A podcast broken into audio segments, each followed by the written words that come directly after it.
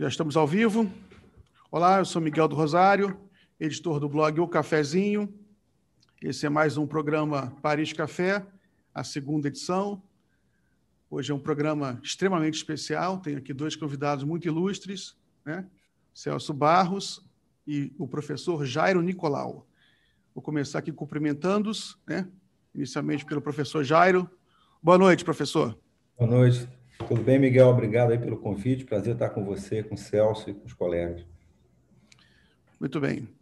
Boa noite, Celso. Boa noite, Miguel. Ah, obrigado de novo aí pelo convite. Sempre bom conversar com você.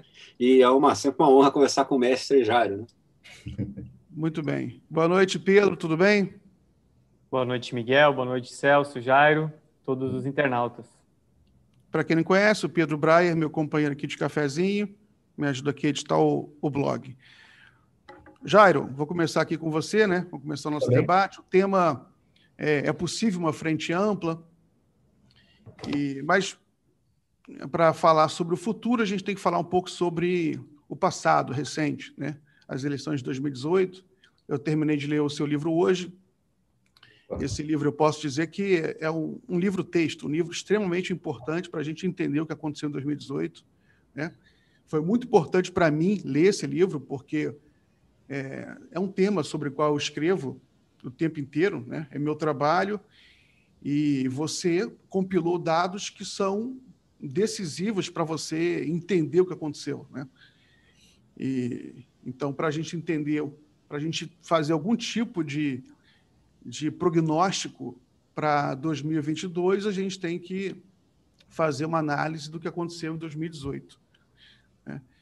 E o seu livro, é, por exemplo, ele, ele mostra uma coisa que eu tenho escrito recorrentemente, que é sobre essa divisão de a, segmentação do voto, né, do em 2018, em que você teve uma, uma quantidade expressiva de uma, uma maioria expressiva de eleitores de maior grau de instrução votando no candidato Jair Bolsonaro e, e ao mesmo tempo, uma influência muito forte do antipetismo, sobre o qual vocês também escrevem no livro. Você pega ali dados atualizados, que mais ou menos, quer dizer, mais ou menos não, segundo a, a, a tabela, o gráfico que você publica ali no livro, teria mais ou menos 10% de eleitores identificados com o petismo, né, com o PT, e mais três vezes mais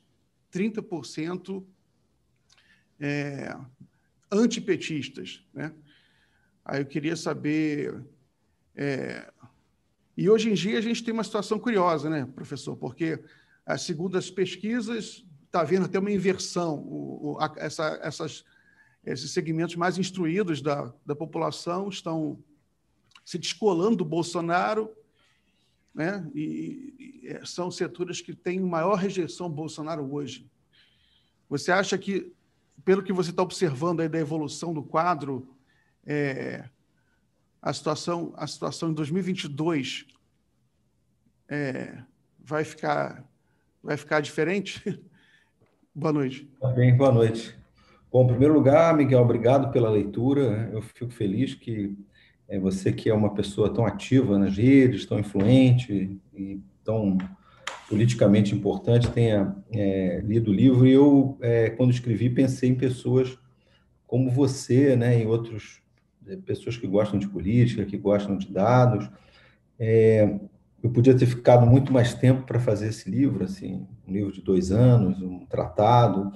Mas a minha ideia era justamente essa que você salientou, né, que eu eu apresentasse assim um pouco é, de maneira simples alguns dados que pudessem ser subsídios para nós pensarmos é, o, que, o que de fato aconteceu com mais dados e, e menos opiniões, interpretações. Eu acho que tinha, tem uma bibliografia muito boa nessa atuada né, de interpretação sobre o sentido de 18, mas eu queria trazer um pouco de, de evidências para botar na mesa.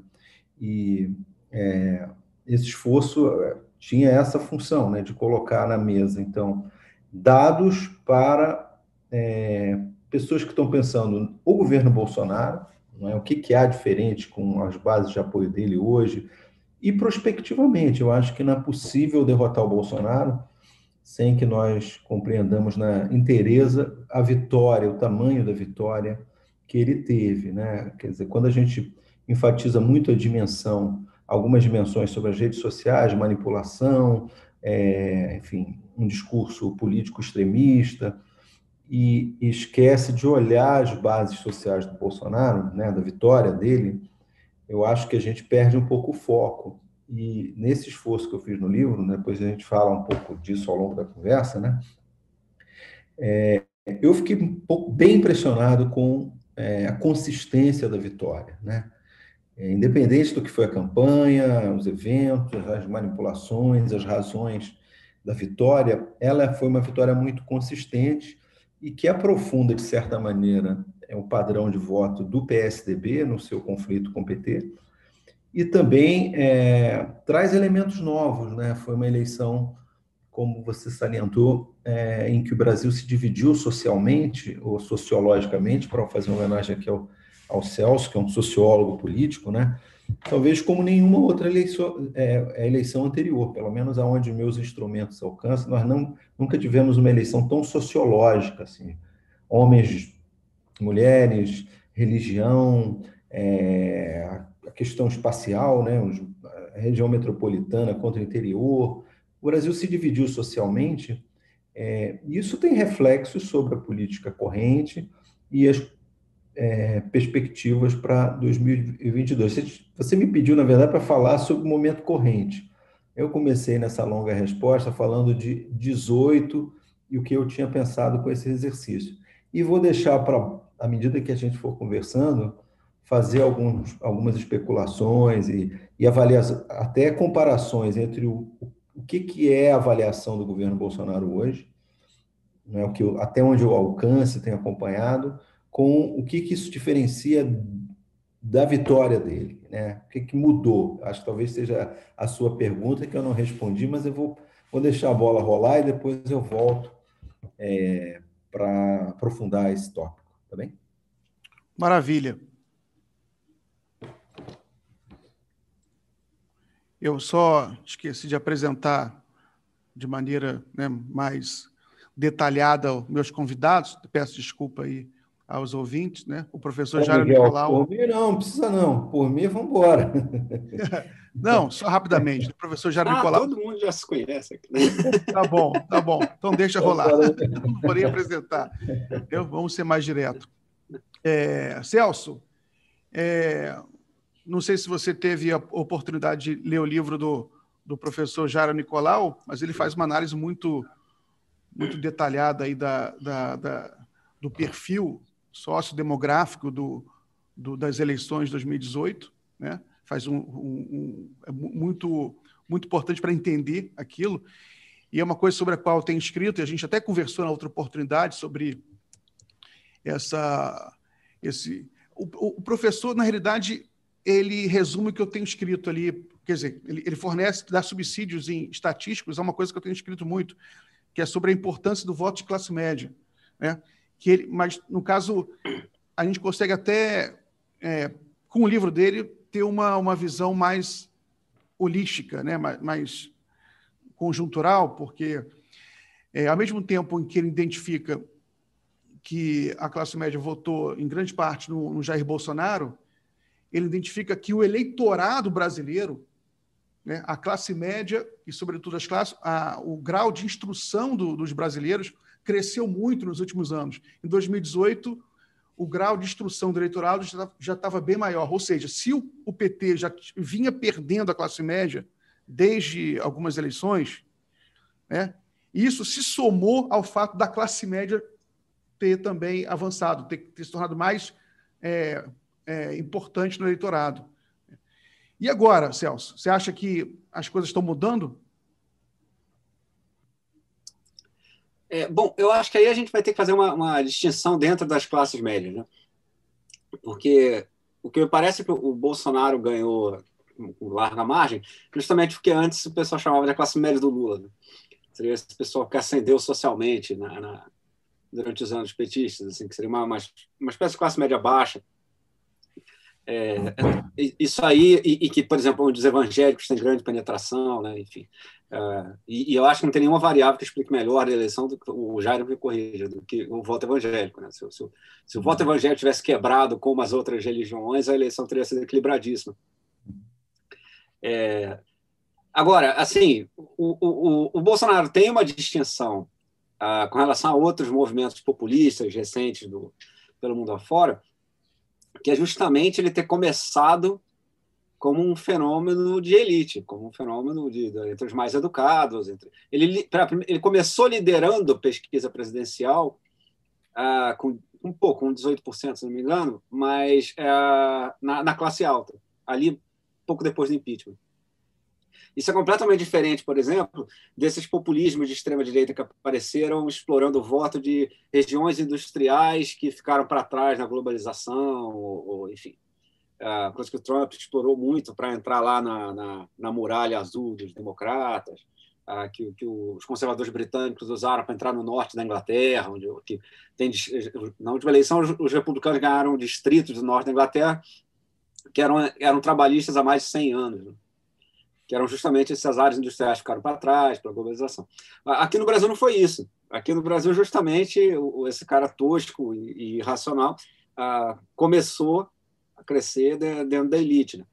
Que, assim, talvez diga alguma coisa sobre a nossa elite, mas que eu acho que não é só isso, entendeu? Eu acho que é, o que acontece, no fundo, é que o Bolsonaro consegue virar o partido da direita. Aquilo que, que, o, que o, PT conseguiu em 1989, quando ele, ele ganha do Brizola por quase nada na, na, no primeiro turno, mas aí vai para o segundo turno e, quase, e, e, tem um bom resultado e tal. E daí em diante, o partido de esquerda, o PT, o, o, o Bolsonaro conseguiu fazer isso em certo grau, eu acho, na eleição de 2018. Se você pegar o mapa eleitoral dele, é o mapa do, do, do PSDB a, da eleição anterior, com adições importantes, que, que o Jairo fala. Então, você vai pegar regiões, é, periferias de grandes cidades, né, grandes capitais, assim, que, que, que antes eles não conseguiam entrar. Então, assim, é, eu acho que essa classe média mais intelectualizada, tal, o Bolsonaro está perdendo. Assim, isso aí ele, ele já, já tem, desde a demissão do Moro, ele já começou a, a perder gente aí. Menos do que se esperava, menos do que eu esperava, por exemplo. Eu achava que o Lava Jatinho era um fenômeno político mais consistente, que, assim, que teria gente, teria mais gente que romperia com o Bolsonaro por ele ter demitido o Moro. Teve, foi a época que a, a, os números dele na pesquisa foram piores, mas foi menos do que eu esperava. Eu achava que ele ia cair mais. É, mas ao mesmo tempo que ele, que ele caiu com esse pessoal, ah, entrou a, o auxílio emergencial, que aí todo, ninguém resiste a fazer uma comparação com o que aconteceu com o Lula ah, em 2000, na, na, antes da eleição de 2006, né, que é quando houve uma troca de eleitorado. Né, o Lula perdeu a classe média por causa do mensalão e ganhou a classe baixa por causa do Bolsa Família. Isso aconteceu em escala muito reduzida, né? Enfim, mas aconteceu com o Bolsonaro. O auxílio emergencial segurou ele esse ano, ah, ah, dando para ele uma base popular forte que ele não, que ele tinha, não tinha, assim, nesse, nesse, nesse, naquele momento. Entendeu? Agora, a questão que eu acho é que eu acho duas coisas. Primeiro, eu acho assim, na, na, na discussão pública, na esfera pública, ele, ele perdeu muito espaço. Assim. Ah, então, você, na mídia, etc. E isso influencia bastante o voto de classe média. E, e a classe média e a mídia meio se retroalimentam, né? Enfim, a opinião de uma e de outra. Mas é, eu tenho. O que a gente precisa saber é se essas pessoas chegaram no ponto de compreender e de ter uma opinião sobre o Bolsonaro que as faria votar em outro candidato, em especial um candidato de esquerda no segundo turno. Isso eu ainda não sei. Isso eu acho que é cedo para dizer. É, eu acho que ninguém até agora bolou. Porque um, um, programa de classe média, um programa eleitoral bom para classe média, é um, é um programa sobre bons empregos. Assim, é um programa sobre ah, gerar emprego de tipo. Você dizer assim: olha só, ah, a gente vai aumentar muito o, o, o, nível de emprego com Uber e, e, e entregador de iFood. Entendeu? O cara da classe média não está interessado nisso. Entendeu? A, a queda dos os novos empregos recentes saíram números agora, né? são, são de muito baixa qualidade. Porque a classe média quer bons empregos, assim, ela quer empregos de qualidade, entendeu? Que, é, que é o cara que quer ser profissional liberal, quer ser... Eu não acho que a gente já tenha um bom programa para a classe média. Eu acho que ninguém tem. E, inclusive, eu acho que, que o, o, Bolsonaro também não fez absolutamente nada por eles. Assim. É, é, um, é um debate, do fundo, sobre, sobre a modernização brasileira, sobre o projeto de desenvolvimento econômico. E, assim, eu acho que não, não é a classe média que vai decidir a próxima eleição. Eu acho que vai ser o voto popular mesmo. E aí a gente vai ver o que, que o Bolsonaro vai fazer com o auxílio agora.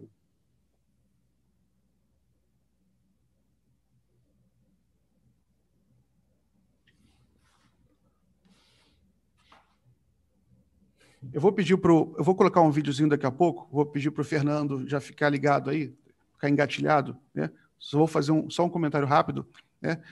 O é, Celso, é, o voto popular, só um comentário ao que você falou. Eu acho que o voto popular define a eleição, isso é óbvio, né?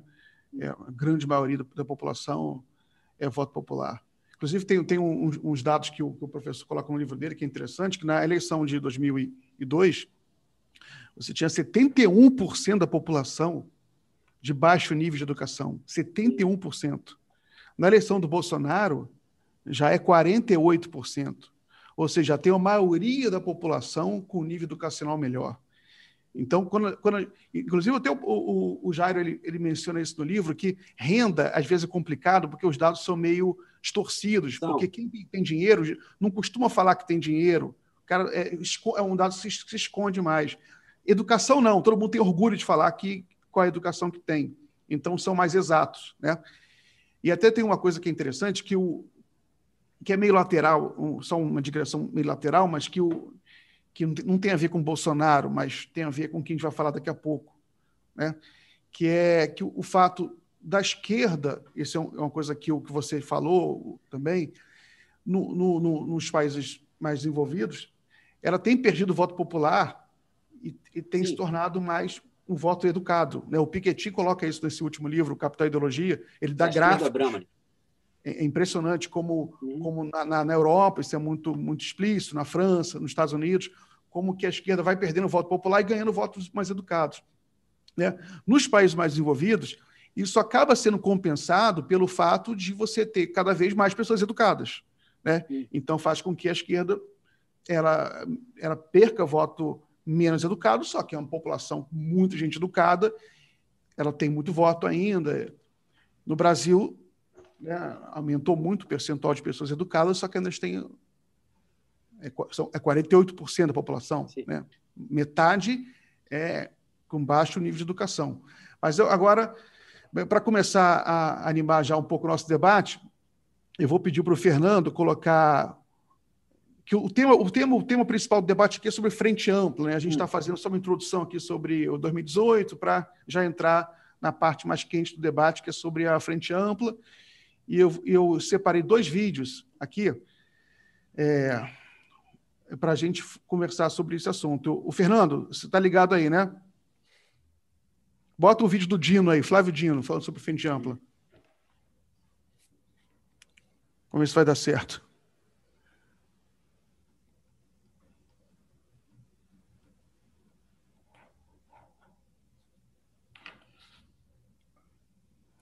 Tá aí?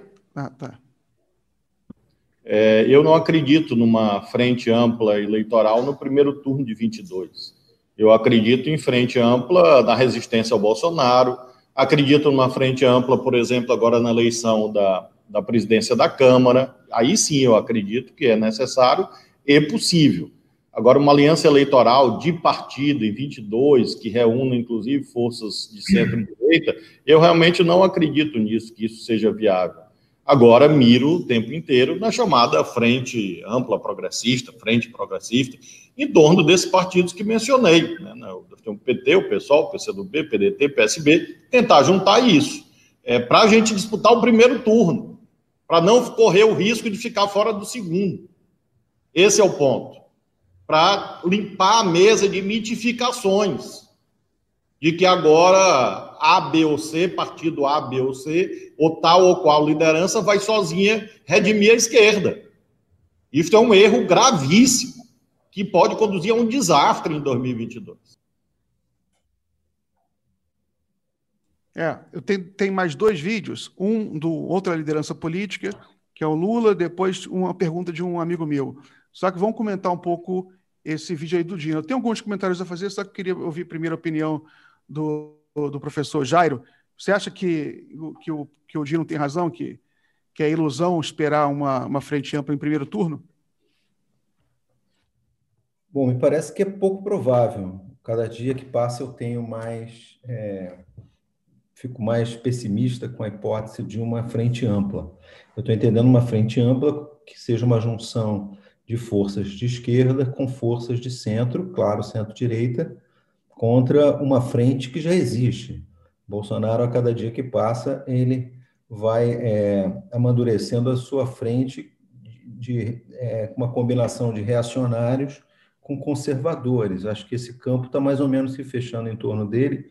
Hoje, quando eu vi aquela matéria no Estadão que é, a bancada do Democratas está muito propensa, quase toda, a apoiar o Bolsonaro em 2022, que eu me dei conta que a gente passou enorme, um tempo enorme achando que o DEM ia ser um operador importante né, de uma centro-direita moderna, que podia, enfim, revitalizar ali um diálogo. Acabou né, essa, essa hipótese, porque é, há um imã do outro lado. Então, do, do, do campo, digamos assim, de centro-direita não bolsonarista para a esquerda, é, o dese... eu, eu, não diria que é desejável, vou ser um pouco mais enfático. É, eu acho que é, é, condição necessária para que a gente vença o Bolsonaro, que tem uma frente ampla é, eleitoral, preferencialmente no primeiro turno. Eu, eu é, não tenho dados para isso, porque a gente tem poucas eleições, mas assim, acompanhando as eleições do Brasil há muito tempo, a, minha impressão é que entre o primeiro e o segundo turno, é, o, o, benefício de quem tá, chega na frente é, é muito grande. Você não tem tempo para sentar, costurar, jantar com, com as lideranças do DEM, esperar o apoio do PSDB, sentar o. A gente viu isso em 2018, né? A dificuldade que foi construir uma frente mínima no campo da esquerda, não houve, né? É, nem do, do, centro mais liberal para apoiar o Haddad, porque o tempo é muito curto. Então, eu acho que a, se a oposição ela é, pretende vencer, fundamental é costurar uma frente, a meu juízo, é, eu vejo o Bolsonaro como um candidato muito forte, ao contrário da maioria das pessoas, por razões que a gente pode falar depois, e acho que para derrotá-lo a gente precisa de uma frente, é, preferencialmente no primeiro turno. Isso não quer dizer que eu acredite que isso vai acontecer, e o que mais me gera é, pessimismo é que, de certa maneira, a, a, sucessão se precipitou de uma maneira é, inacreditável nas últimas semanas. Quer dizer, o DEM já fez o caminho dele, digamos assim, o PSDB, é, nesses dias, antecipou a sucessão também, com Dória e agora com o governador do Rio Grande do Sul, nesses dois, três dias. É, o, o Lula liberou, sei lá, eu acho impressionante isso, né, que o Lula, a, o Lula libera o, alguém para fazer campanha, né? Então, o PT tem suas singularidades. E o Haddad também saiu, o Ciro já está na rua. E no final das contas, a gente está com um cenário muito parecido com 2018. Haddad, é, Ciro e esperando um candidato do PSDB, quer dizer, tudo muito parecido. E do outro lado, um Bolsonaro muito mais fortalecido, a meu juízo, é, para enfrentar uma eleição diferente do que foi 18. Então, eu realmente fico preocupado. Eu gosto da fala é, do governador Dino, acho que ele tem um senso, é, um realismo é, muito bacana para um momento desse, mas eu não estou conseguindo ver nenhuma frente de esquerda. É? Esqueci de falar do, do do Boulos, que é, com o sucesso dele em São Paulo e com sucesso nas pesquisas, eu quero ver o PSOL abrir mão do Boulos. Não é? É? então, enfim, as coisas parecem que se a gente já entrou numa definição de cada um com seu candidato próprio, e no segundo turno nós vamos, vamos sentar e conversar. Eu acho essa uma estratégia extremamente arriscada.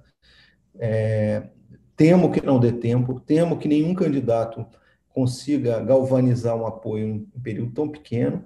E a gente tem que lembrar que um, o primeiro turno necessariamente produz rusgas, né? É uma campanha tensa, acusação, televisão, militantes, redes sociais. É difícil, a gente viu isso com o Ciro PT, né? vimos ali com uma parte do PSDB com o PT. Não deu para colar isso em três semanas, duas semanas. Enfim, a Marina. Eu estou muito pessimista. Eu acho que a oposição não se deu conta do tamanho e da força do Bolsonaro. As pessoas estão entendendo que 18, que 22 é mais um 18, e que cada um vai fortalecer sua posição. Eu acho que isso é um equívoco total, não é pensar a eleição de 22 assim, mas as coisas estão se encaminhando para isso, né? Muito bem, Jairo. É, Celso, é, a sua opinião sobre isso? Bom, eu concordo completamente com o governador Flávio Dino. Uh, eu acho o seguinte, eu concordo com, com, o Jairo que o ideal seria a gente ter uma frente ampla já no primeiro turno, pelo menos uma frente esquerda, já no primeiro turno. Entendeu? Eu acho isso aí era, se me perguntar o que, que deve, se todo mundo aceitar fazer o que eu mandar, eu mando fazer isso, entendeu? Mas ninguém quer saber o que eu, que eu acho. Então, uh, eu acho a probabilidade disso acontecer, eu acho muito pequena. Então, eu acho que a gente pode, pelo menos, ir administrando é o seguinte: é aquilo que o, o governador Flávio Dino falou, de ter uma frente ampla de resistência ao Bolsonaro. E cá entre nós, nós fomos pateticamente derrotados na eleição da Câmara dos Deputados. A, a frente ampla foi destroçada pelo Bolsonaro na eleição da Câmara dos Deputados. Ele conseguiu levar a direita inteira de volta para ele. Entendeu? A gente viu que a gente tinha muito menos aliados na direita do que se pensava. Assim, a gente viu quanto vale as convicções democráticas do, do pessoal do DEM, por exemplo. Entendeu?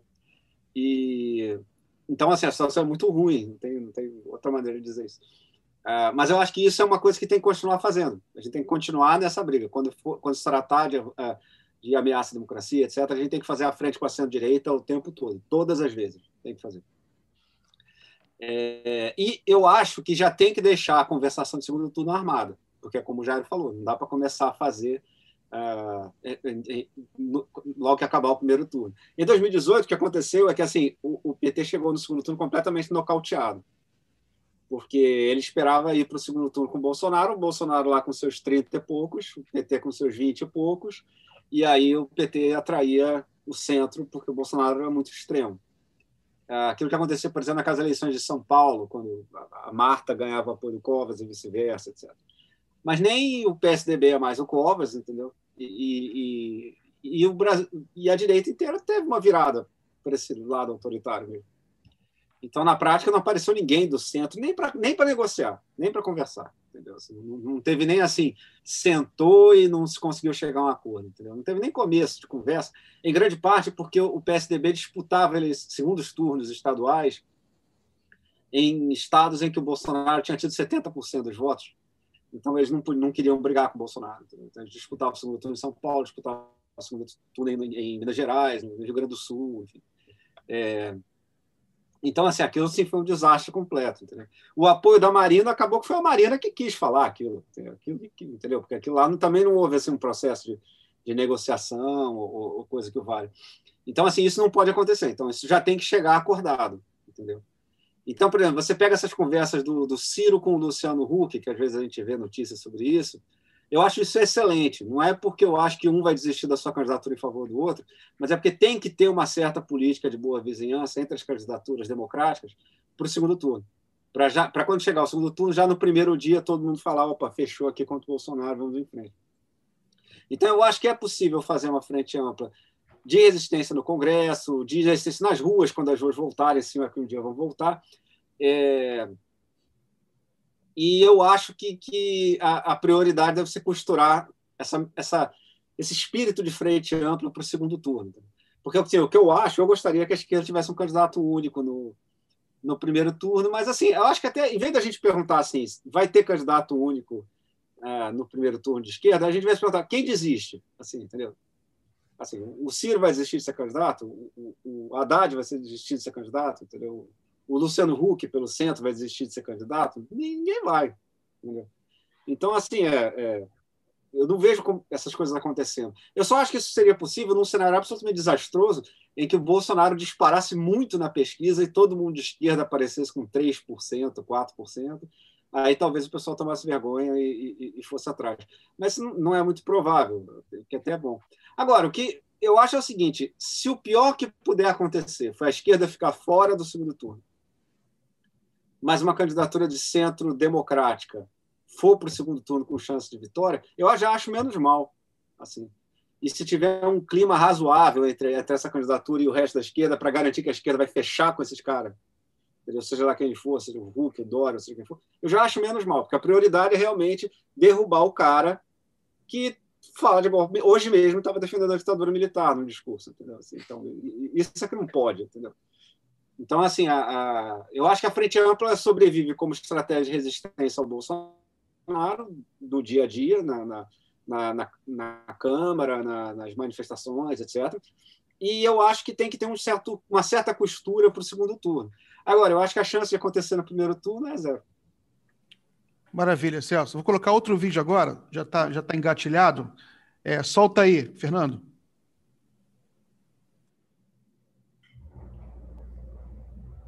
O ideal para mim seria que a gente construísse uma frente orgânica, sabe, em que os partidos obedecessem uma certa direção para que a gente pudesse criar um bloco de esquerda muito forte aqui nesse país inclusive com nome, um nome, Frente Ampla, não era o nome PT, não era o nome PCdoB, não era o nome é, PSB, era o nome Frente Ampla, sabe, os partidos estavam dentro. As pessoas votam assim, as pessoas não votam no partido do Tabaré, a pessoa vota na Frente Ampla.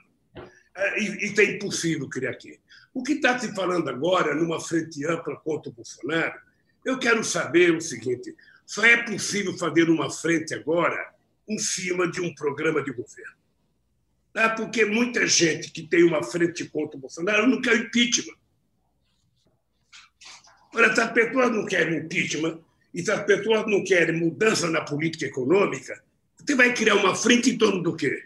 Você tira o Bolsonaro e coloca o Mourão? Você tira o Mourão e coloca o Guedes? Ora, o ideal era que você tivesse uma frente que conseguisse fazer o impeachment do Bolsonaro e depois você fizesse eleição direta para presidente da República e que concorresse quem quisesse concorrer. É, eu vou pedir para o Pedro dar uma, uma geral nos comentários, ver se tem alguma coisa aí para trazer aqui para o debate. Aí depois eu vou perguntar a opinião, vou passar para o pro professor Jairo para ele comentar o que o Lula falou. Bom, é, tem uma pergunta aqui para o Jairo, é, se, se ele considera que, que tem chance de a esquerda ficar fora, da esquerda ficar fora do segundo turno em 2022. É, e o pessoal está aqui dando seus, é, especulando, né, quantos, quais os percentuais dos candidatos de esquerda. É, tem uns comentários bem interessantes aqui. E, enfim, acho que o, Está todo mundo discutindo isso, né? Os cenários aqui para 2022 e tem essa pergunta aí para o Jairo: se tem essa chance da esquerda ficar fora do segundo turno? Tá bom. Professor, agora passo a palavra para você para comentar aí o que o, que o Lula falou.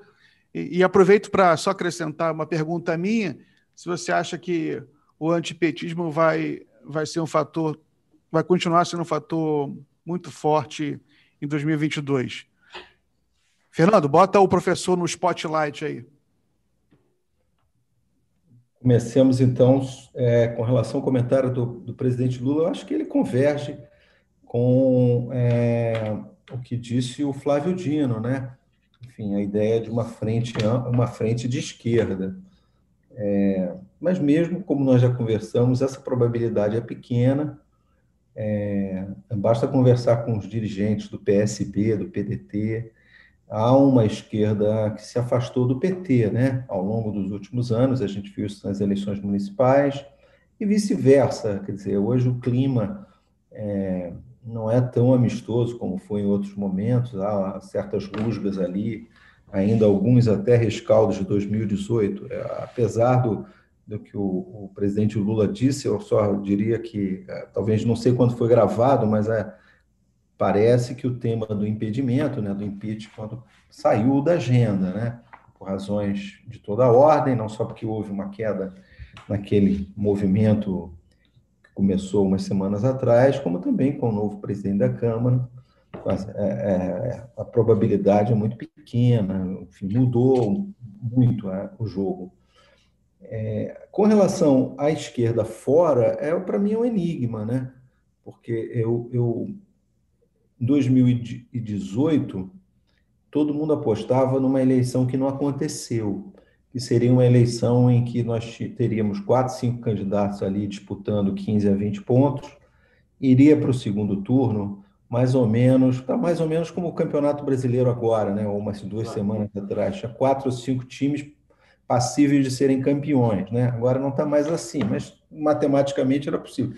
Mas no começo, lá para abril, maio, as pessoas apostavam nisso. Bolsonaro tinha um teto, o PT sem o Lula também, o PSDB vinha com São Paulo, Minas, impulsionava, ia depender um pouco é, de fatores contingentes, quem é, passaria à frente, poderia ser uma eleição com 25, um candidato passar para o segundo turno em primeiro lugar, mas esse quadro não se é, verificou como Bolsonaro abrindo aquela distância toda já no primeiro turno, chegando próximo até de uma vitória no primeiro turno, coisa que ninguém desenhava.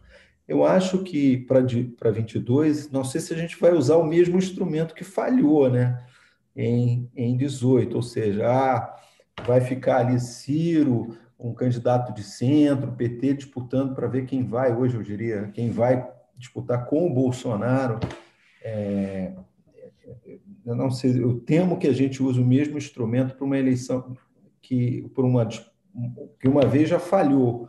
O que eu acho que assim é, não tem jeito, o PT por, tem um, um ativo político que para mim é, é, é, em 2018 eu achei que ele não fosse permanecer com tanta força que é o Nordeste. Né? Me surpreende muito o PT ter tido 70% dos votos no Nordeste no segundo turno, a mesma votação com Haddad que a Dilma obteve no governo é, quatro anos antes, é, tanto quanto o Lula é, obteve em 2010, assim, foi um fenômeno o Haddad no Nordeste. Agora, quanto aquilo é Lula, quanto é PT, quanto dura, porque se o PT vem de novo com a sexta Nordeste, aí ele é franco favorito para ir para o segundo turno. Eu não tenho, não tenho dúvida. Para um candidato de centro, o Ciro, é, disputarem para valer, eles têm que avançar sobre um eleitorado urbano que o PT perdeu. Por enquanto, eu acho que não recuperou nas municipais, que é o eleitor metropolitano anti-bolsonarista que está solto. Né? Quem pegar esse eleitor é, tem chance de rivalizar com esse, digamos assim, com esse império de votos que o PT tem no Nordeste. Agora, é, a gente está especulando aqui de uma maneira assim, absurda, né? É, então, ainda para terminar a pergunta do, do, do antipetismo, na pesquisa, numa pesquisa que eu tive acesso, um banco de dados, tive como olhar com mais calma, de outubro do ano passado, perto da campanha, o, o, o antipetismo ainda é forte. Estava é, na faixa ali de 20, 25, um pouco menos do que foi na eleição, mas muito forte ainda. Eu não sei, porque a máquina bolsonarista, máquina, máquina de campanha, que vai ter uma outra configuração, vai ativar o antipetismo de novo. Assim como ativou em 18, vai ativar. Não sei se vai funcionar, se o eleitor. É, isso já esmaeceu na mentalidade dos eleitores, mas vai ser ativado. Esse é um problemaço para o PT e para a oposição, né? Carregar essa bola de chumbo que é o antipetismo. Quer dizer, você até o PT teoricamente pode vencer uma eleição com candidato, eventualmente se o Lula é, é, se, é, concorre, mas isso não. Acho que para a gente pensar o PT tem dois fenômenos: entender que a rejeição ainda é alta e saber para onde vai o Nordeste. Porque se o Nordeste for de novo com o PT, aí ele é favorito para ir para o segundo turno, não tem jeito. É muito voto que o PT sai de lá, sai com em torno de 15 a 18% dos votos nacionais ele sai do Nordeste. Então, não precisa ter um voto no Sudeste nem no Sul, que ele já, já, já chega forte na disputa, né? Muito bem. Eu vou pedir para o Fernando colocar o, o, nosso último vídeo, que é uma pergunta de um amigo nosso aqui, o Leonardo Aragão. Tá? É, solta o vídeo aí, Fernando.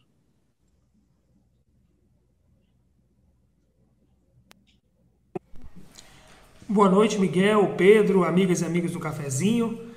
Gostaria de saber dos nossos convidados, o Jairo Nicolau e o Celso Barros, a seguinte questão. Nós vimos agora na eleição de presidente da Câmara um, uma, uma espécie de rascunho do que poderia ser uma frente ampla no Brasil em torno da candidatura do Baleia Rossi, do MDB, que acabou sendo derrotado pelo Arthur Lira na disputa à presidência da Câmara.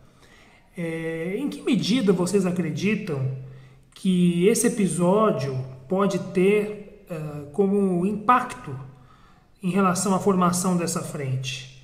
Eu pergunto isso porque alguns setores, principalmente grupos do PT e setores do PSOL que eram contra essa aliança com o MDB, com o candidato Rodrigo Maia, é, apontaram o fracasso dessa, dessa, desse acordo, né, dessa, dessa eleição, como um sinal de que essa frente ampla não faz o menor sentido. Eu, particularmente, discordo disso, mas gostaria de ouvir a opinião de vocês. Qual o impacto que, que essa derrota teve e se essa frente ampla na presidência da Câmara, na disputa da presidência, ainda que derrotada, pode ter na, na composição de um campo anti-bolsonarista em 2022. Valeu, um abraço. Então, é, Celso, é, você responde aí uma pergunta do nosso camarada aí. É, eu, eu concordo bastante com a visão dele. Meu áudio está ligado. É, eu acho o seguinte: de fato, foi uma primeira ofensiva da, da Frente Ampla, uh, foi a primeira grande, primeiro grande teste da Frente Ampla, e ela fracassou espetacularmente. Assim, foi um desastre completo, entendeu? É, agora, assim, daí é que o pessoal da esquerda do PT e o pessoal do PSOL, uma parte do PSOL, tenta tirar a dedução assim, então era melhor não ter feito. Isso aí, isso aí não, não se segue. Assim, isso aí não, não se pode deduzir, não. Assim, se a gente, ao invés de fazer uh, uh, o apoio ao Baleia Rossi, tivesse lançado uma candidatura simbólica, a gente teria ganho exatos 10 minutos de microfone num negócio que só passou inteiro na Globo News. Entendeu? Então, ninguém na população brasileira nos teria visto marcando essa posição. E, e o Arthur Lira teria ganho com 400 e tantos votos. Então, assim, é, é, eu acho que, que, que, valeu a pena brigar mesmo, mesmo, perdendo. Assim. É, inclusive porque setores que foram derrotados começaram a se reorganizar. Então, por exemplo, a gente viu o que aconteceu com o DEM, é que o Jairo disse. A gente tinha expectativa de que o DEM ia tentar, por ter ficado um tempo, tanto, um tempo todo na oposição contra o PT, então se livrou uma parte dos caras 100% fisiológicos que, que eram do, do PFL, porque o PFL aderia a qualquer governo. Enfim, o, o DEM vinha tentando se modernizar, né? aquele movimento liderado pelo César Maia e tal. E isso acabou. Isso morreu. Assim, o DEM se dissolveu no arenão, como diz o Zé Roberto Toledo. É, então, agora, esse pessoal que contava que o DEM fosse modernizar, o Luciano Huck, que pensava em se candidatar pelo DEM, o Ciro, que vinha se aproximando do Rodrigo Maia, esse pessoal vai, vai continuar jogando, vai haver rearticulações. Então, o Rodrigo Maia pensa em ir para outro partido, pensa em, em levar a gente para fortalecer um outro partido de centro, ou pensa em fortalecer a candidatura do Dória, ou pensa em ir para a cidadania fortalecer o Huck. Então, assim, novas jogadas vão ser feitas. O jogo não acabou de jeito nenhum. E, assim, é... ao mesmo tempo, eu acho que eu senti até um pouco mais de disposição de diálogo dentro da esquerda, depois que que a da eleição do Arthur Lira. Eu achei assim, até um pouquinho mais de, de, de, de contato entre as diferentes forças. Né? E o que, o que também é bom, entendeu? Porque é, é um negócio meio bizarro, mas assim, essa, essa, todo, toda a esquerda estava junto com, com o Baleia, praticamente. Mas quem fez essa coalizão foi o Rodrigo Maia. Não, não é que sentou o Lula, o Ciro e, e o Flávio Dino e, e, se organizaram lá para fazer um negócio. Foi, cada um negociou separado com o Rodrigo Maia. Então, eu acho que vai começar uma discussão é, de alto nível dentro da esquerda. Acho que já começou. Eu acho que isso já está tendo. Assim. É, então, eu acho que assim, as peças continuam em movimento. É, eu acho que a gente não tem alternativa. Assim, o, o, no espaço institucional, a única alternativa é a coalizão com a centro-direita quando for possível. É, e aí, se você quiser falar, não, mas eu quero, eu quero fazer mais oposição ao Guedes do que isso, faz greve, cara. Vai, vai para o sindicato, entendeu? faz manifestação de rua, entendeu? faz protesto, entendeu? faz ocupação, faz outra coisa. Nos movimentos, você pode marcar sua posição com, com, com muito mais ênfase. Agora, se você se a gente tentar fazer isso na, na, no espaço institucional, é, é superestimar dramaticamente as nossas forças no momento atual. Entendeu? Então, assim, é, eu, eu acho que, que eu entendo a crítica do pessoal da esquerda do PT e do pessoal do PSOL, porque, de fato, a candidatura Baleia Rossi foi um desastre em termos de eficácia, que era o que interessava. Agora, é, eu não, a, a, alternativa era pior. Assim, quer dizer, lançar uma candidatura de esquerda só para marcar posição, só para xingar o Guedes por 10 minutos no microfone e, e, e, e, e aparecer na Globo News, assim, teria sido um idiota. Assim, teria sido a mesma coisa que não fazer nada. Tá bom. Vou fazer um, um colocar aqui no. É um, um comentário que eu gostaria de fazer, que eu acho que apesar do resultado desastroso da eleição na Câmara, a articulação foi, bem feita. Né? Houve, houve, um, um houve um, um, momento em que até parecia que o Baleia Rossi tinha chances de ganhar. Você tinha algumas estimativas na, na grande imprensa de que o Baleia Rossi tinha mais apoio, porque ele tinha mais partidos. Né? Mas é, você teve um. Oh, mas, é, Miguel, olha só. É, eu vou te dizer uma coisa. Eu, na, na, no começo da, da, disputa, eu escrevi uma, uma, coluna dizendo que a esquerda tinha razão de apoiar o Baleia Rossi, e, e um, um, parlamentar petista me mandou uma mensagem dizendo: é, não, você está certo, tá certo, é isso aí mesmo, mas a gente tem medo do, da, da, da, deserção do outro lado.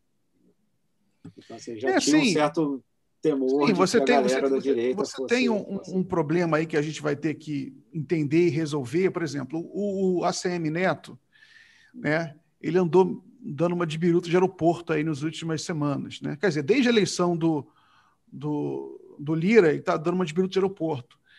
Fala uma coisa, no dia seguinte fala outra, está meio confuso. Mas o, o, ele deu uma entrevista ontem ou hoje, em que ele, ele fala, até publiquei no cafezinho, de que pra, por ele não tinha problema de ter uma. estar junto com PSB, PT e PCdoB né, para eleição na Câmara, mas que tinham, tinham setores do DEM que ficaram incomodados de estar junto com esse, esses setores.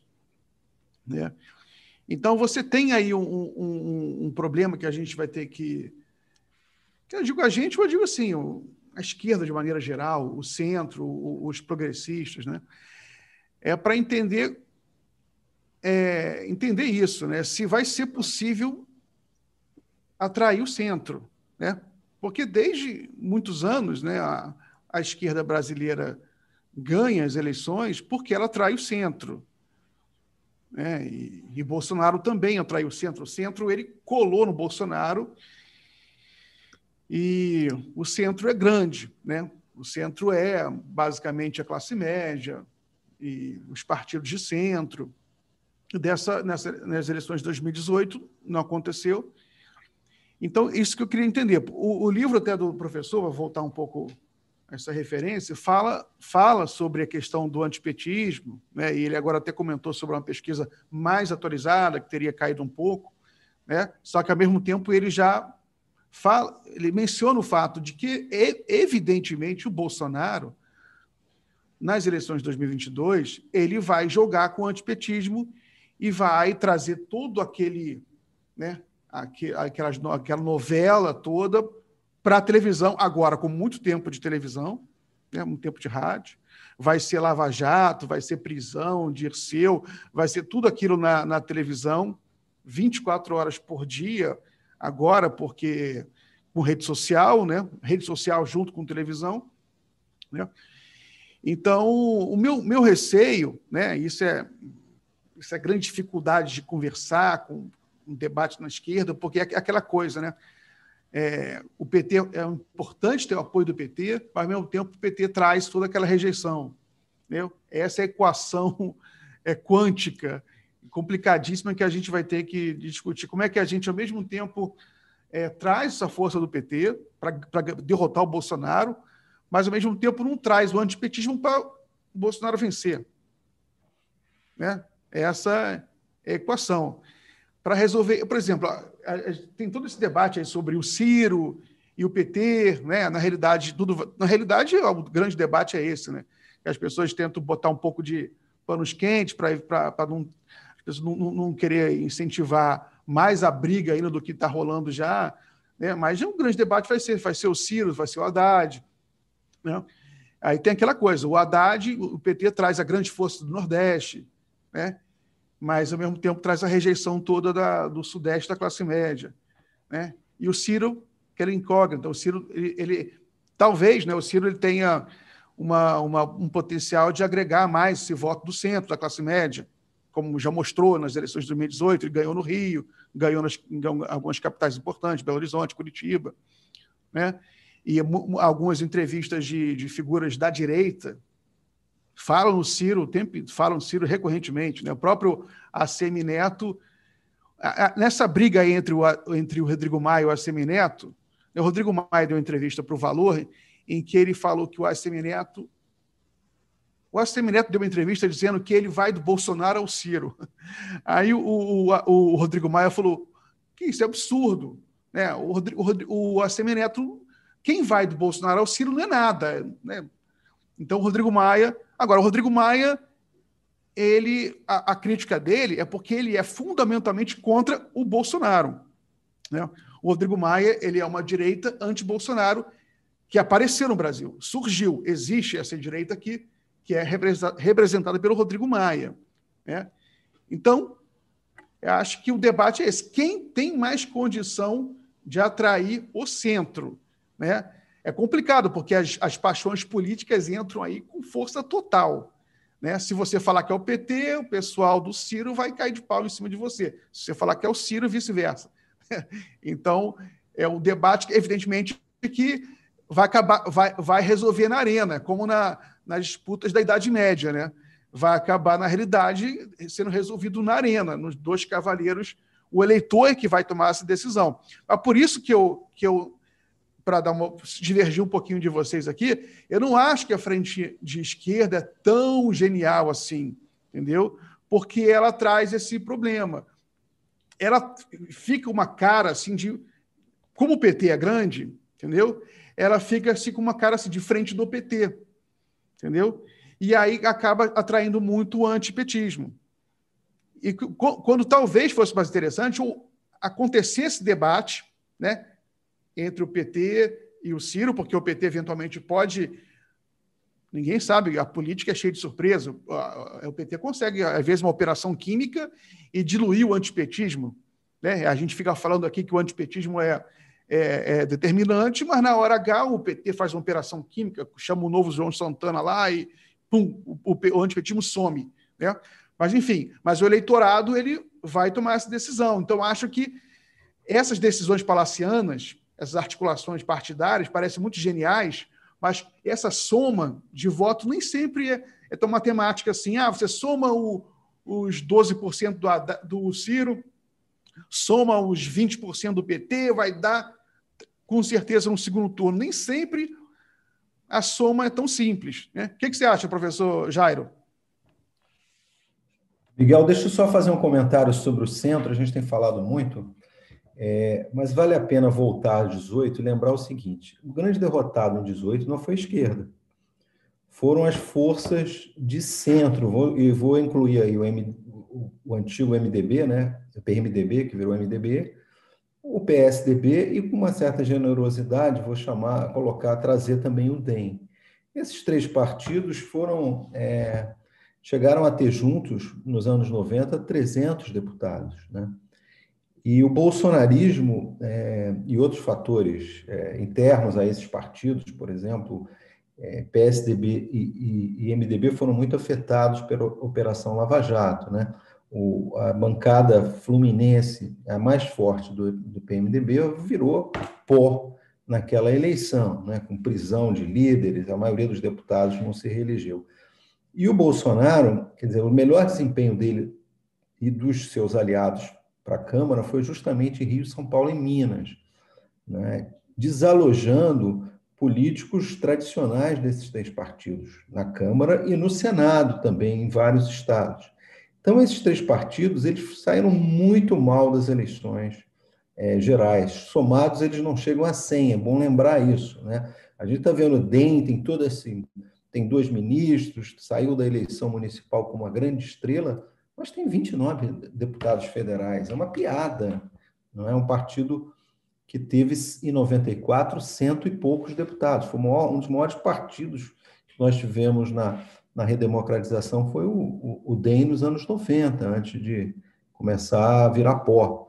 Então, é, e, e, a minha impressão, nós nos iludimos um pouco, muitos analistas, com uma certa é, retomada desse centro derrotado em 2018 nas eleições de 2020. Não é? Porque o DEM foi bem, a eleição no Rio, na Bahia, algumas lideranças do MDB com vitórias lá em Porto Alegre. A maioria dos analistas chamou atenção para essa revitalização do centro. Bastou alguns três, quatro meses para essa eleição da Câmara mostrar que, na verdade, a gente não tem um centro político efetivo, como tivemos durante, digamos, o, o, o centro que deu apoio ao Fernando Henrique e foi, durante muito tempo, sobretudo no governo Lula, um fator decisivo na oposição. Esse centro virou pó. A gente está falando de uma aliança de um centro que é basicamente PSDB, cidadania independentes. Quer dizer, o DEM eu acho que já foi para o lado de lá já tá, já foi atraído pelo Bolsonaro. Pode uma ou outra liderança, o Mandetta, um senador, a, a, ala do Rio, pegar o caminho da roça. Agora, eu acho que o, DEM já não, não, a gente não conta. O MDB é um partido praticamente é, baleia à parte, é um partido que não tem que não teve renovação. Então eu não vejo, a gente fica falando o tempo todo de um centro da política e esse centro foi derrotado ele é muito miúdo. Olha, olha a votação do, do Alckmin. Não é que ele não possa ser vitalizado com nome, sei lá, o Huck, não, tem, não, não sei dizer o potencial eleitoral do Huck, nem do governador do Rio Grande do Sul, Eduardo Leite, não sei. Ele pode vitalizar, mas hoje a gente está falando de uma aliança com uma força que ficou imprensada entre um bolsonarismo que vai se agigantando, porque o bolsonarismo venceu sem o Centrão, não é? O Centrão estava com o Alckmin, todo com o Alckmin, e agora foi para o lado de lá, e, e os, esse centro não tem, não tem operadores políticos. Você vê a bancada do DEM, do PSDB, você não tem grandes figuras, grandes mentes assim, de formuladores. São deputados da pequena política, representantes dos, dos, da, dos municípios. É uma bancada muito é, diferente do que for, foram as bancadas do, do, do, do PFL e do, do, PSDB, por exemplo, na era do Fernando Henrique, né, que tinha quadros, que tinha alguns estratos de classe média. Essa, é, realmente, esse, esse, talvez a gente esteja fazendo, falando de algo que, por enquanto, seja fumaça, efêmero, né, no, no quadro político brasileiro, que é esse centro. Agora, é, na ponta do lápis, eu acho que o Ciro tem conseguido conversar com esse setor, é, vamos chamar aí o que restou do centro, esse, esse centro que tenta se reorganizar, com muito mais competência, ele tem mais canais do que o PT. O PT ficou muito isolado, eu acho que uma parte desse centro não quer fazer esse movimento, se reaproximar do PT, não é mais não é mais o governo Lula que dava para confiar no carisma do Lula, naquele movimento em que uma parte grande da, do centrão, da centro-direita, colou no, no, no, lulismo. Acho que esse mundo acabou. Então, respondendo a você, Miguel, acho que o Ciro hoje tem, não sei o potencial de eleitoral dessa conversa, mas ele tem simplesmente por razões da própria dinâmica política. O PT se afastou do centro. O PT saiu muito sozinho nas eleições municipais, muitas cidades, sem aliança com a esquerda e com forças centristas, saiu sozinho, sem, pela primeira vez desde 2002, sem um partido de centro, direita, de centro, na eleição presidencial. O PT está mais isolado do que já foi. Eu acho que um, um, um candidato dessa extração centrista, conversar com o PT, ele não quer levar a rejeição, o lava-jato, o eleitorado dele pressionando, né? Então, enfim, é, eu acho que esse é um, um, um, dificultador ainda maior de um diálogo do PT com esse centro. Né? Estamos falando de novo é, numa repetição de PT e Bolsonaro não é? é em 2022. Acho que é uma dificuldade que não foi é, superada no diálogo do PT com essas forças, mas é só impressão. Muito bem, professor. Eu vou passar a palavra para o Celso. Eu só queria. É, só um comentáriozinho de um segundo aqui, de rápido, que é, embora os partidos de centro tenham sido derrotados, né, é importante, na minha opinião, pensar também na questão como centro social, né, como, como muitas vezes se fala em esquerda social, né, direita. Na sociedade, talvez seja ainda expressivo essa quantidade de pessoas que não se identificam com nenhum partido e nem tanto com ideologia. Mas, Celso, é, com você a palavra. O que, que você acha de, de, desse tema aí? É, em primeiro lugar, eh, Miguel, eu acho que você tem uma certa razão numa coisa. É, também pode ser que, as, que a frente de esquerda que eu defendo, por exemplo, seja uma má ideia. Pode ser que você tenha razão. Pode ser que seja melhor cada um ir tentando construir sua coisa. Então, por exemplo, o PT lança sua candidatura, vai fazendo a, a campanha em cima das pautas que sempre fez, vai vendo se isso dá certo, e enquanto isso, outras alternativas sem o PT e sem a rejeição do PT vão tentando também se viabilizar por outras, outras maneiras. Isso pode dar mais certo também. A única coisa que eu acho indispensável é um compromisso de segundo turno, que é assim, no segundo turno todo mundo tem que se juntar contra o Bolsonaro. É, agora, eu acho assim, essa questão do tamanho do centro, eu acho que é meio que a questão de um milhão de dólares, entendeu? Porque a gente não sabe bem qual é o tamanho do, do, do centro político no eleitorado. Por exemplo, eu, por exemplo, superestimei o tamanho do lavajatismo na, no eleitorado, eu acho. Eu acho assim, o Bolsonaro matou a Lava Jato em plena luz do dia, assim, matou e deixou assinado lá, fui eu que matei a Lava Jato, né? e não aconteceu nada. Assim, ele não perdeu popularidade por isso. Entendeu? Então, assim, o Bolsonaro está tá aliado aos, aos caras não é só que são caras tão corruptos quanto aqueles dos escândalos do PT. São os caras dos escândalos do PT, entendeu? estão aliados ao Bolsonaro. Então, assim, é, é, aparentemente, parte daquele discurso moralista e tal, aquela era mentira. Assim, tinha gente que dizia isso, mas estava mentindo. É, agora, sem dúvida, tem um pedaço inclusive que está com o Bolsonaro, mas preferia estar tá com uma alternativa de direita que não tivesse essas, esses extremismos todos do, do Bolsonaro. Se um cara é, aparecer para certos setores empresariais, dizer, ó, é, sou um candidato de direita e eu não, não sou, não vou tentar dar golpe de Estado, não vou fazer guerra contra a vacina, não vou fazer nada disso. Tem, isso vai ter público, assim, vai ter, vai ter bastante gente querendo isso. É, até porque todo mundo na elite viu que o Guedes não entrega nada, né? isso aí já está bastante claro. É, então, assim, eu acho que existe esse espaço, sim, que você falou, mas a gente ainda não sabe. É como disse o, o, o Jairo: ah, o PT levando o Nordeste já sai com, sei lá, 18%. É, o Bolsonaro, por ser presidente, já vai sair lá com seus 30%, sei lá.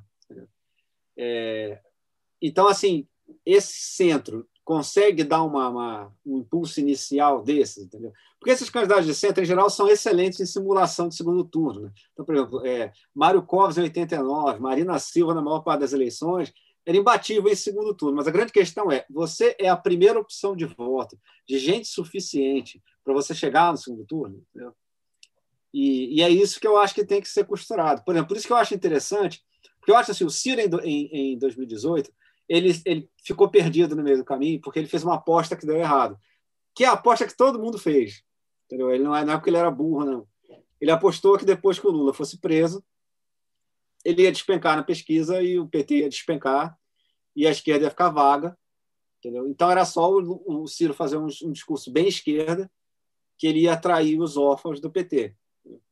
Mas o PT não só não despencou nas pesquisas, como o Lula subiu na pesquisa estando preso que é um negócio realmente que assim ninguém pode ser criticado por não ter previsto isso. Isso foi uma coisa completamente excepcional mesmo. Entendeu?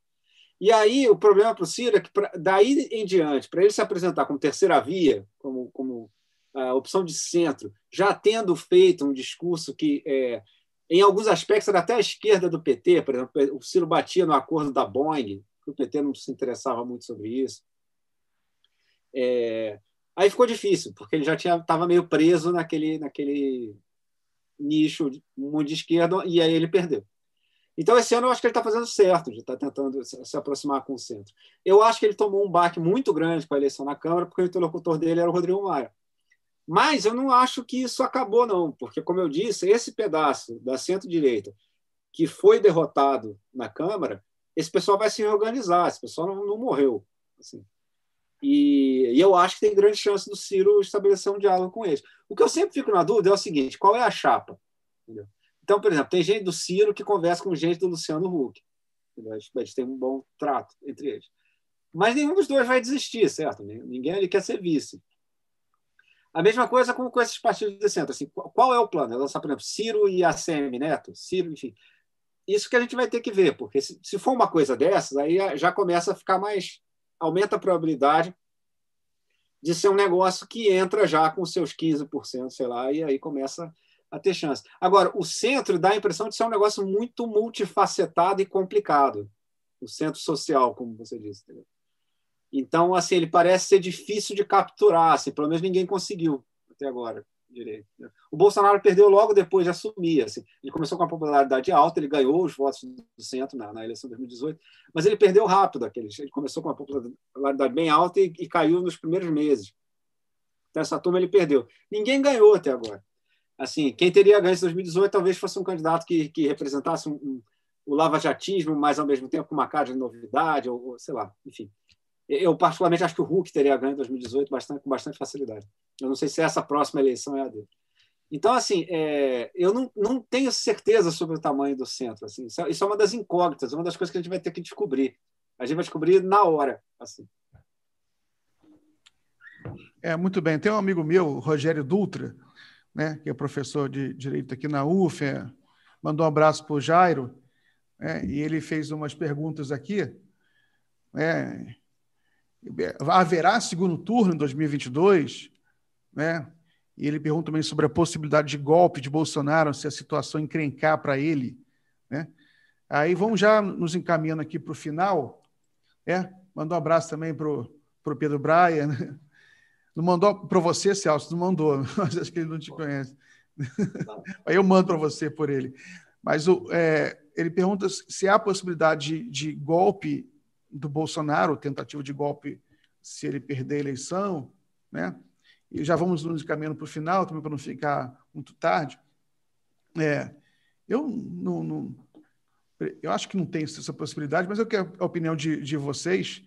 Jairo, você acha que é, é certo haver segundo turno? O Bolsonaro tem chance de ganhar no primeiro turno e, e essa questão do golpe do Bolsonaro é, é real?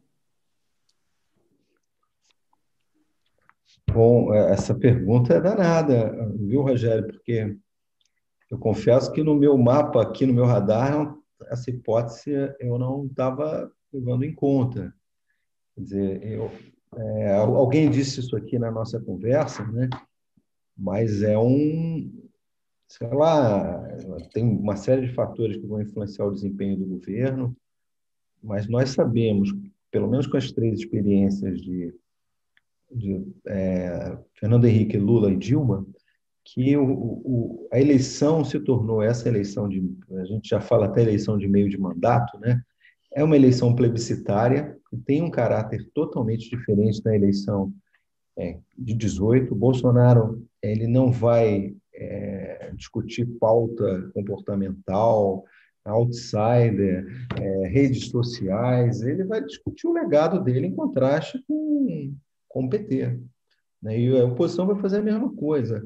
Eu já estou ouvindo o Bolsonaro dizer: se você está gostando do meu governo, onde não houve corrupção, onde eu enfrentei uma, uma, uma pandemia e o Brasil está saindo da crise, ou você quer a volta da esquerda do PT, da Venezuela?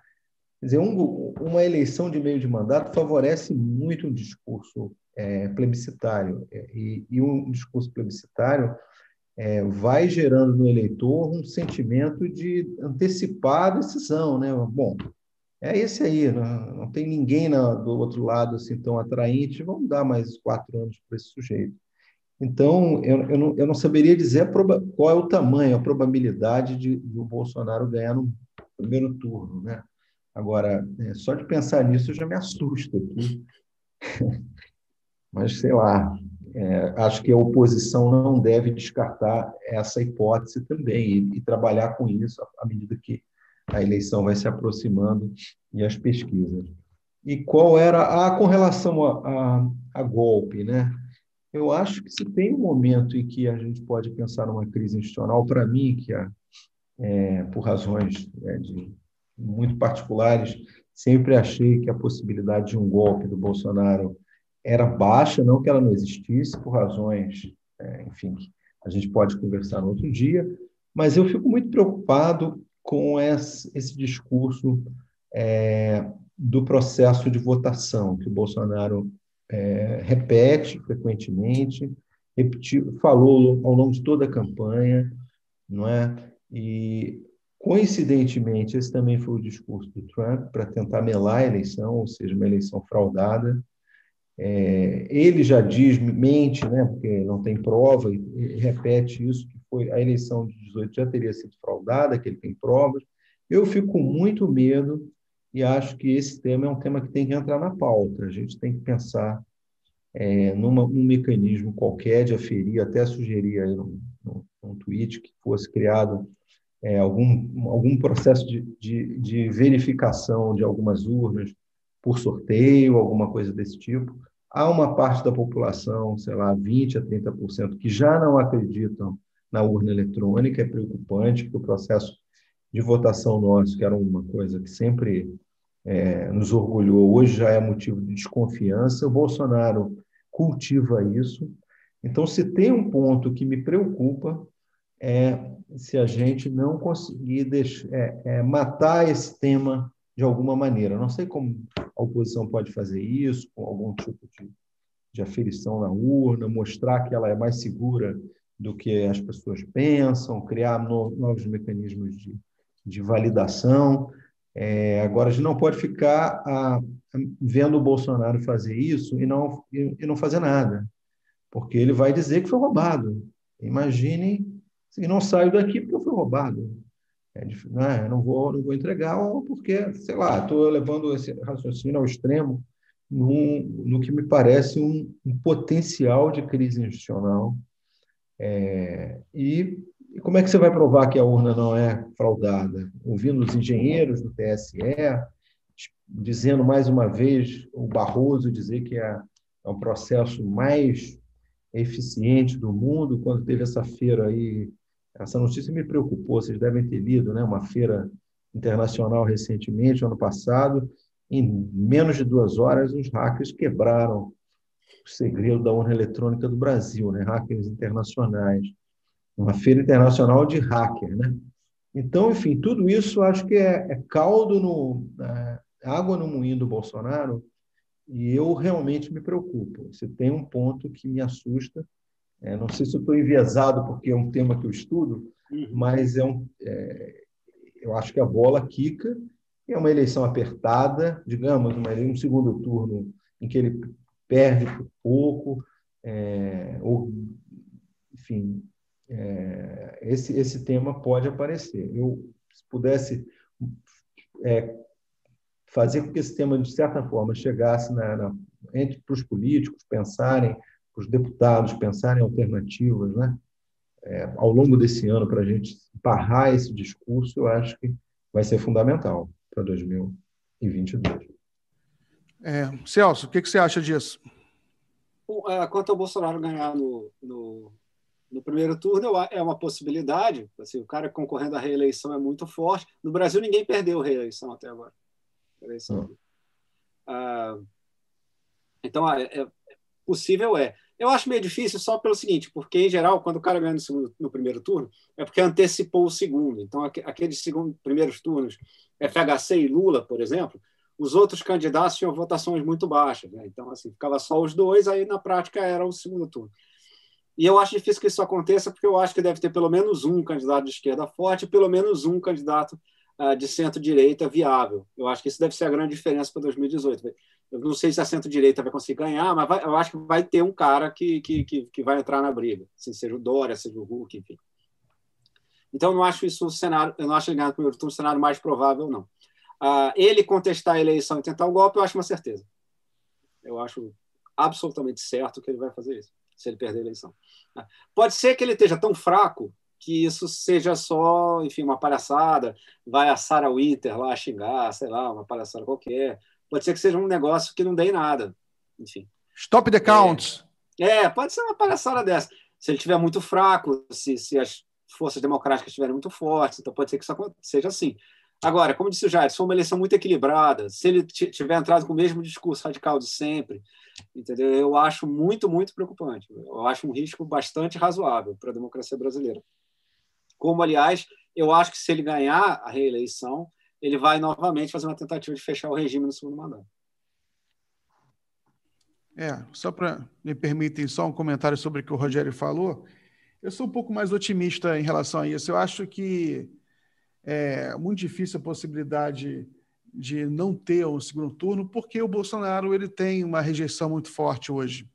Né? Isso, a própria pesquisa já, já mostra isso. E e ele é fraco, né? E, e, o governo dele não vai, não vai ter, não tem o que muito que mostrar. O desemprego está muito alto, não tem perspectiva nenhuma de ter um grande projeto de recuperação nacional, né? Então acho que é muito difícil. Quanto a golpe, também acho que ele vai tentar alguma palhaçada, só que o Bolsonaro não tem mais apoio da classe média, não tem mais apoio da mídia, não tem mais apoio do, da justiça, não tem como fazer golpe no Brasil. Mesmo os militares eles já estão divididos. Você vê aquele é, tem alguns os generais, como é aquele cara que saiu, Ramos, né? Que agora está batendo no Bolsonaro direto. Santos Cruz. Santos Cruz, é, desculpe. Santos Cruz está batendo no Bolsonaro direto. E ele é respeitado no, no, no, nas Forças Armadas, esse Santos Cruz. Né? Eu lembro que eu li um, alguns artigos aí que, que era um, das, um dos oficiais mais respeitados das Forças Armadas, está batendo aí no Bolsonaro com muita força. E esses generais aí eram muito ligados à questão da Lava Jato. Né? Eles são muito muita afinidade com a, com, a, com essa coisa da Lava Jato. Então, e o Bolsonaro, ele, alguma coisa ele perdeu. Né? A gente, você mesmo notou, Celso, que ele não perdeu tanto como ele, como ele, como ele poderia perder, mas ele perdeu. Perdeu, perdeu a classe média, perdeu uma parte dos militares, a mídia. Né? Você, você, assiste Globo News hoje, a Globo News é 24 horas falando mal do Bolsonaro. Entendeu? Isso aí tudo dá, dá resultado e cresce. Né? E vai crescendo. Então, eu tô, não estou tão pessimista assim. Eu acho que você tem uma parte da esquerda, né? Eu, meu amigo lá, Rogério, talvez seja incluído nessa, é que é que fica meio pessimista porque vê que não tem chance. Alguns setores não têm muita chance por causa que estão com dificuldade de fazer aliança, né? E começa a criar um discurso meio apocalíptico. Né? Ah, não, já, já que a gente não tem chance, então ninguém tem chance. Entendeu? Não, tem chance sim. Né? Você tem uma parte do centro, não de partido, mas centro social, classe média, que está aí. É... Vou usar uma expressão, mas tem que tomar cuidado para não falar besteira hoje. Está aí de bobeira. Está de bobeira aí, sabe? Dando mole. Dando mole aí. É só chegar alguém com, com um discurso. Eu, eu, eu faço uma crítica. Ó a uma a narrativa do PT que ela, ela meio que abandonou a classe média e cri, acabou criando um, uma narrativa, um discurso meio preconceituoso, na minha opinião, sabe? Como se a classe média fosse todo mundo é, rico, com empregada doméstica com uniforme e que, e que não gostasse de ver pobre no aeroporto. Eu acho que isso não é verdade. A maior parte da classe média brasileira, a maioria esmagadora, trabalha muito, não tem empregado com uniforme, tem uma vida muito difícil. É servidor público, de prefeitura, sabe? É pessoas que têm uma, uma vida remediada. A questão da corrupção é muito importante para essa, essa classe média, por razões também sociológicas, que também que não vou entrar aqui, que, é, que seria mais demorado, mas é muito importante, né? É o gerente do mercado, né? Por, por exemplo, a questão ética, um gerente de mercado ser acusado de, de roubar acaba com a vida dele. Então, a questão do, da ética é muito importante para alguns setores sociais, que para outros não é tanto, não porque não se importa com a ética, mas é porque está fora da realidade dele, nem tem o que roubar, nem tem oportunidade, entendeu? porque não tem nem responsa aquelas responsabilidades, não tem aquela responsabilidade.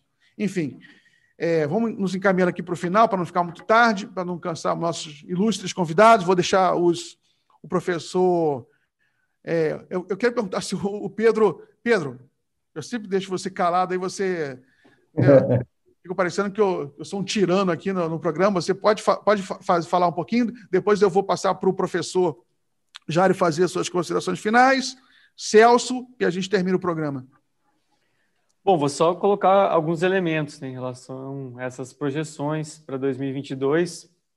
É, primeiro que tem uma coisa diferente acontecendo, que é uma alguns economistas conservadores né, começando a mudar o seu discurso né, na questão econômica, né, falando o, o Armínio Fraga, né, um economista clássico aí do PSDB, ele criticou o teto de gastos esses dias, por exemplo.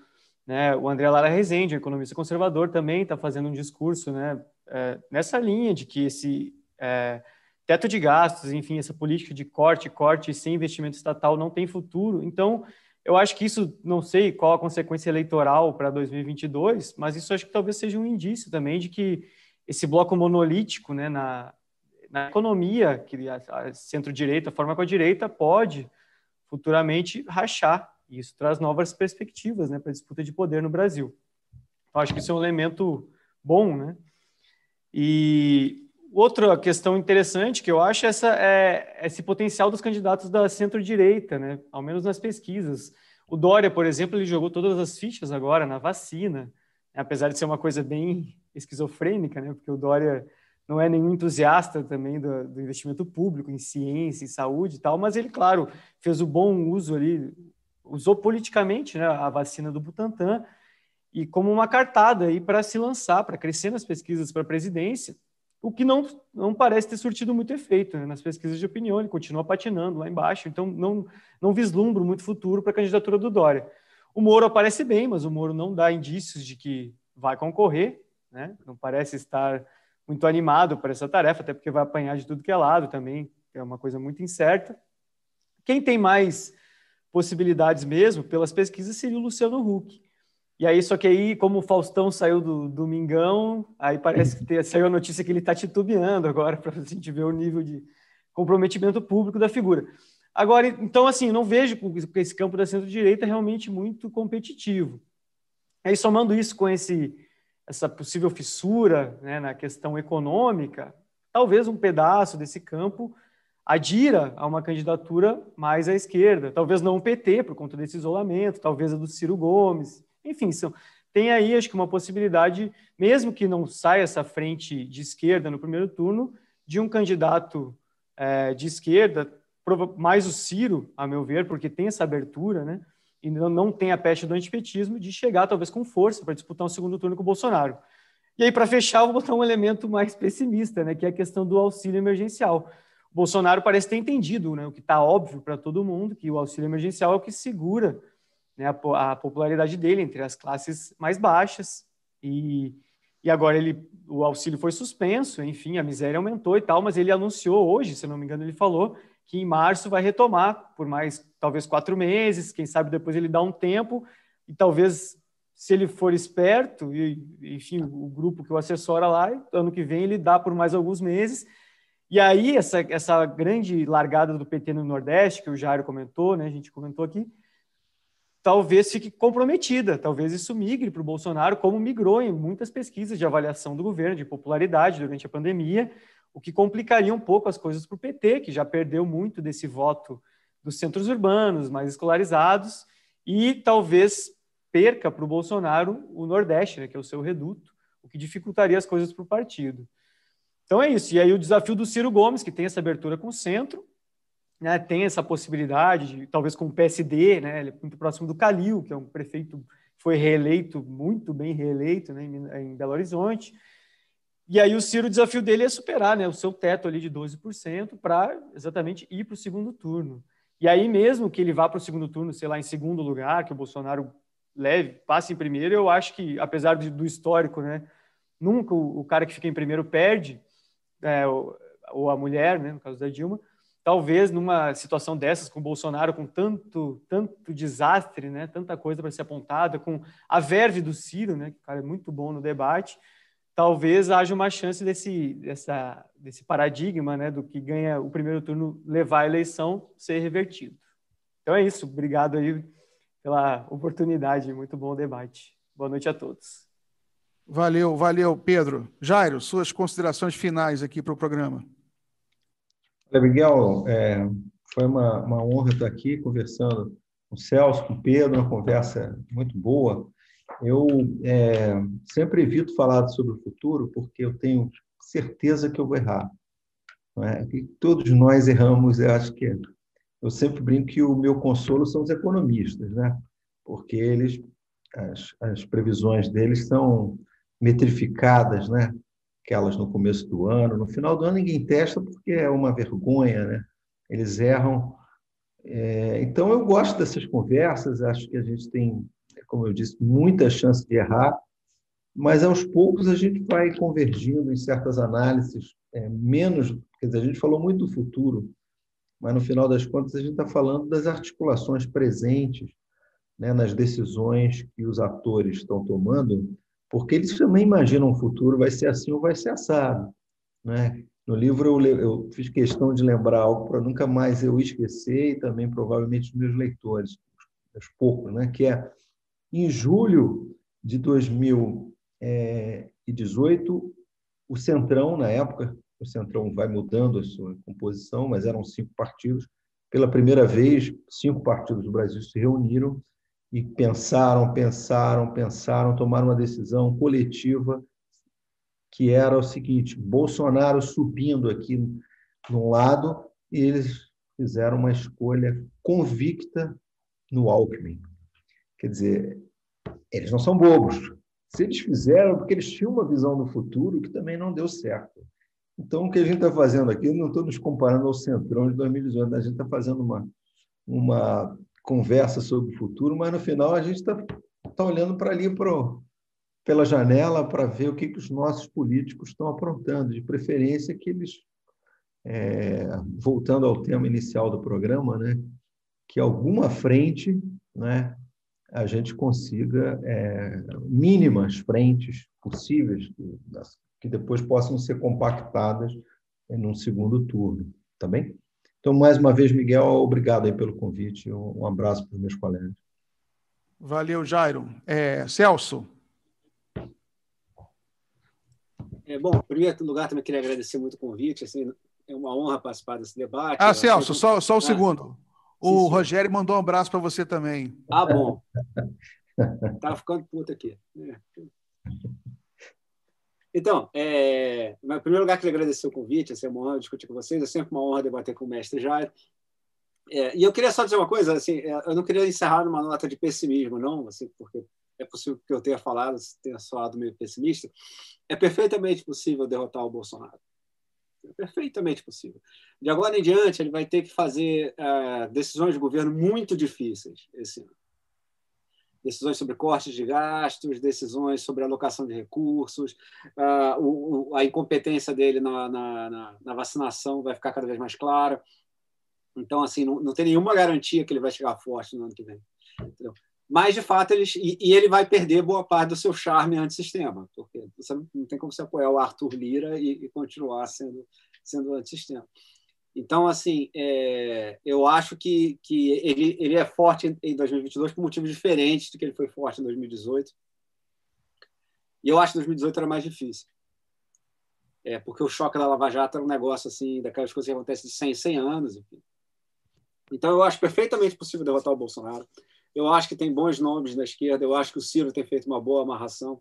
Eu acho que o Haddad é um bom nome pelo PT, é o melhor nome que o partido tem no momento. É, eu não descarto 100% a chance deles conversarem. Uh, tem o Flávio Dino fazendo articulações muito boas. Eu acho o Luciano Huck um cara razoável. Assim, se a gente, se eu terminar votando o Luciano Huck no segundo turno, para mim não é nenhum grande drama. Então, enfim, é, eu acho inteiramente dentro do possível que esse, essa história de Bolsonaro se encerre em 2022. Isso é inteiramente possível. Agora, isso, pra, isso precisa ser, ser amarrado politicamente. Né? A gente precisa começar uh, esse diálogo, inclusive com o pessoal da direita que está insatisfeito, então, como, disse né, como vocês disseram bem. Então. É, mas, assim, começou agora, começou até, como disse o Jair, foi meio acelerado pela eleição da, da Câmara, e, mas o jogo está completamente em aberto. E eu acho que, inclusive, está mais em aberto do que as outras reeleições. Eu acho que o Bolsonaro era para estar tá mais forte, sendo sendo incumbente. Entendeu? Então, assim, é uma questão de competência das forças democráticas.